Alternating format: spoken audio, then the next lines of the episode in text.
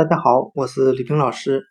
今天我们来学习单词 desire，d e s i r e，表示渴望的含义。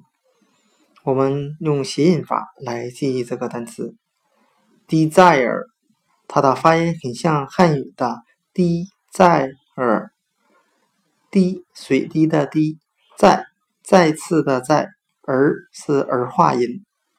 我们这样来联想这个单词，在一个干旱的地区，人们是多么希望老天爷能够再多下几滴雨呀！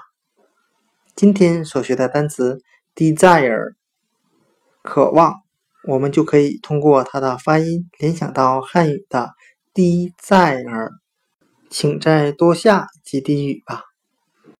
desire，渴望。另外。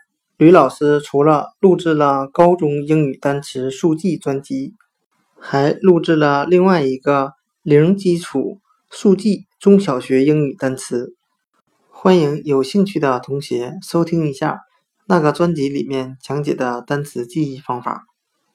今天的讲解就到这里，谢谢大家的收听。